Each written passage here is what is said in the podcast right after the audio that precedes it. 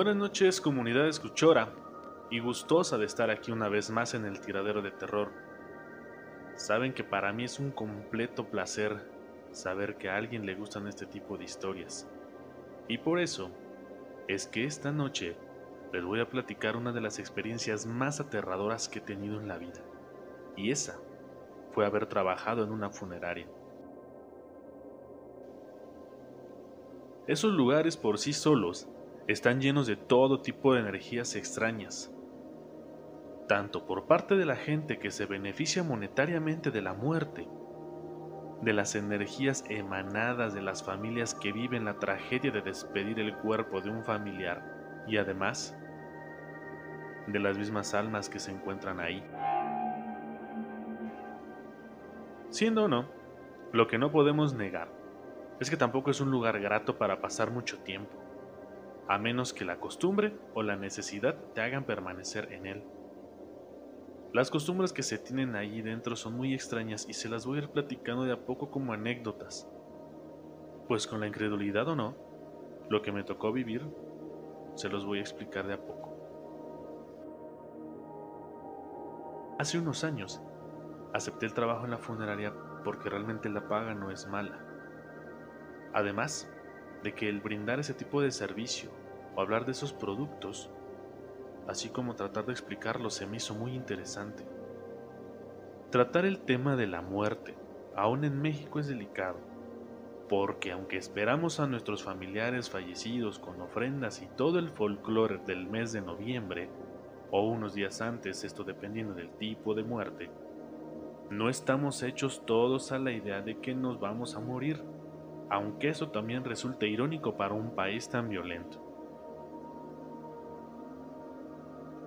La cuestión es que no es tan fácil ir por ahí vendiendo este tipo de servicios o productos, porque obviamente nadie se quiere morir, y muchas, muchas personas no los adquieren por la creencia o el tabú de que ocupará casi inmediatamente estos servicios después de adquirirlos.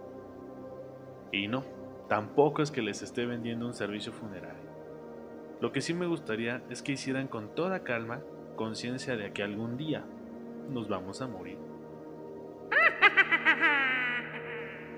Bueno, de esa forma tan complicada que es ofrecer aquellos servicios tan temidos, es delicado igual tratar el tema, ya que quienes están atravesando el proceso de duelo sabrán que hay muchas cosas que hacer además de lamentarse. Los que han pasado por esto yo creo que me entenderán un poco.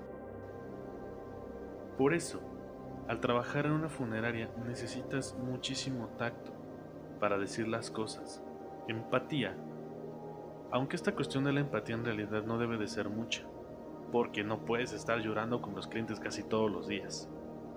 Bueno, se supone que no. Cuando yo llegué a la funeraria, quien se encargaría de capacitarme era un señor que ya denotaba mucha experiencia en el ramo Además de sus canas, ya tenía 20 años trabajando en ese rubro. Platicar con él era sumamente enriquecedor, pues trataba el tema con la frialdad y empatía exactos. Sin embargo, no dejaba atrás ciertas costumbres, como aquella vez en que uno de los operadores de la misma funeraria se había equivocado del tipo de ataúd que requería un servicio. Y como el servicio ya estaba retrasado, el señor que me capacitaba y yo fuimos a poner el cuerpo en el ataúd correcto. Pero para que pudiéramos hacer esto, me comentó que al cuerpo ya inerte y preparado para la velación, debíamos pedirle perdón y permiso para poderlo mover actos que se me hicieron extraños, pero me dijo que con eso, además, no nos pesaría el cuerpo. Total que así lo hicimos, o de esa forma lo hice. Pero eso se vuelve en realidad nada, a comparación de lo mucho que se vive ahí. Y una de las anécdotas que más me marcó pasó una noche. Las guardias o los turnos como asesor en una funeraria son de 24 por 24. Para quien no esté muy familiarizado con esas jornadas, básicamente es eso, trabajas 24 horas y descansas 24 horas. O sea, trabajas un día sí y un día no. Pero es casi como dormir un día sí y un día no. Podrá haber sido el cansancio de aquella vez lo que me hizo alucinar a lo mejor, pero es que no solamente fue esa noche. Fue un viernes y el turno a mi compañero y a mí nos lo entregaron sin servicios pendientes. Irónicamente, la funeraria estaba muerta.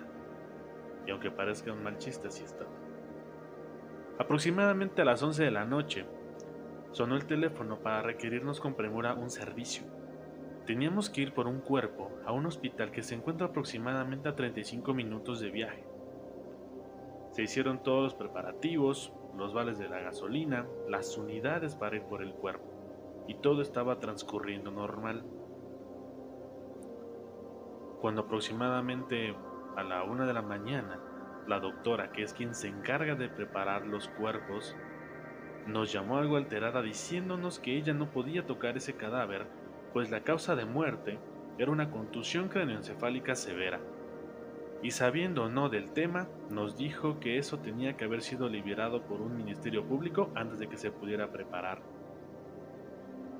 Total, que se regresó el cuerpo al hospital, pues también había sido negligencia de ellos en haber permitido que los compañeros de operaciones sacaran ese cuerpo sin esa autorización.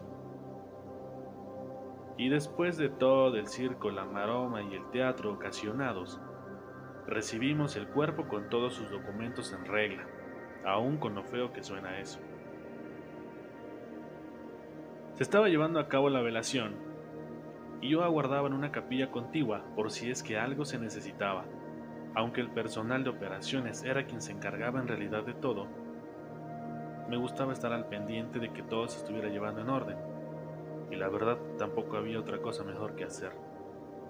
Aproximadamente a las tres y media de la mañana ya me estaba venciendo el sueño, y aunque teníamos un lugar en donde podíamos tomar un descanso, preferíamos descansar un poco dentro de una capilla o bien en la oficina para estar al pendiente, pues nadie, absolutamente nadie quería entrar a aquel lugar que estaba destinado con regaderas y literas para el personal. Pero eso se los platicaré después. Estaba dormitando en el sofá de la capilla, cuando entre los rezos y oraciones a través de las puertas, escuché una voz muy peculiar, una voz grave y profunda que cuando traté de ponerle atención simplemente se desvaneció, pues no lograba entenderle. En ese momento sentí algo muy extraño y decidí irme de aquella capilla con rumbo a la oficina.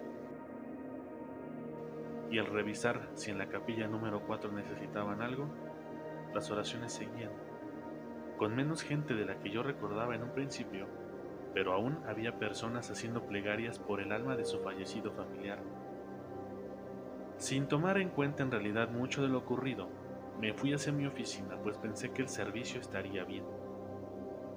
Me encontraba haciendo algunos trámites para la mañana de ese día y con respecto a la capilla número 4, cuando con el rabillo del ojo logré distinguir a una figura que pasó junto a mi oficina. Pasó junto a mí con dirección al área de capital humano para llegar a esa área necesitas subir unas escaleras y ya llegando arriba la puerta es automática, por lo que esperé a ver si escuchaba los pasos en aquellas escaleras o que la puerta se abriera, pero incluso era muy temprano para que alguien de esa área llegara. La figura era pequeña, encorvada, y caminaba, pero no apoyaba el único pie que tenía en el suelo así que salí de la oficina para ver si todavía lograba distinguir algo, pero ya no había nada.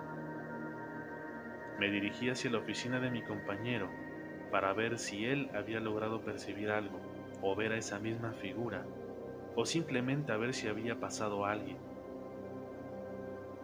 Pero su respuesta me heló la sangre. Él es nuevo, me dijo y creo que nos acompañará de vez en cuando por aquí, pues como muchos, aún no tiene la idea de dónde es que se encuentra. Así que estará un rato con todos los demás. No supe qué contestar, pero es que eso tan solo sería únicamente el inicio de todo lo que comencé a percibir en esa funeraria.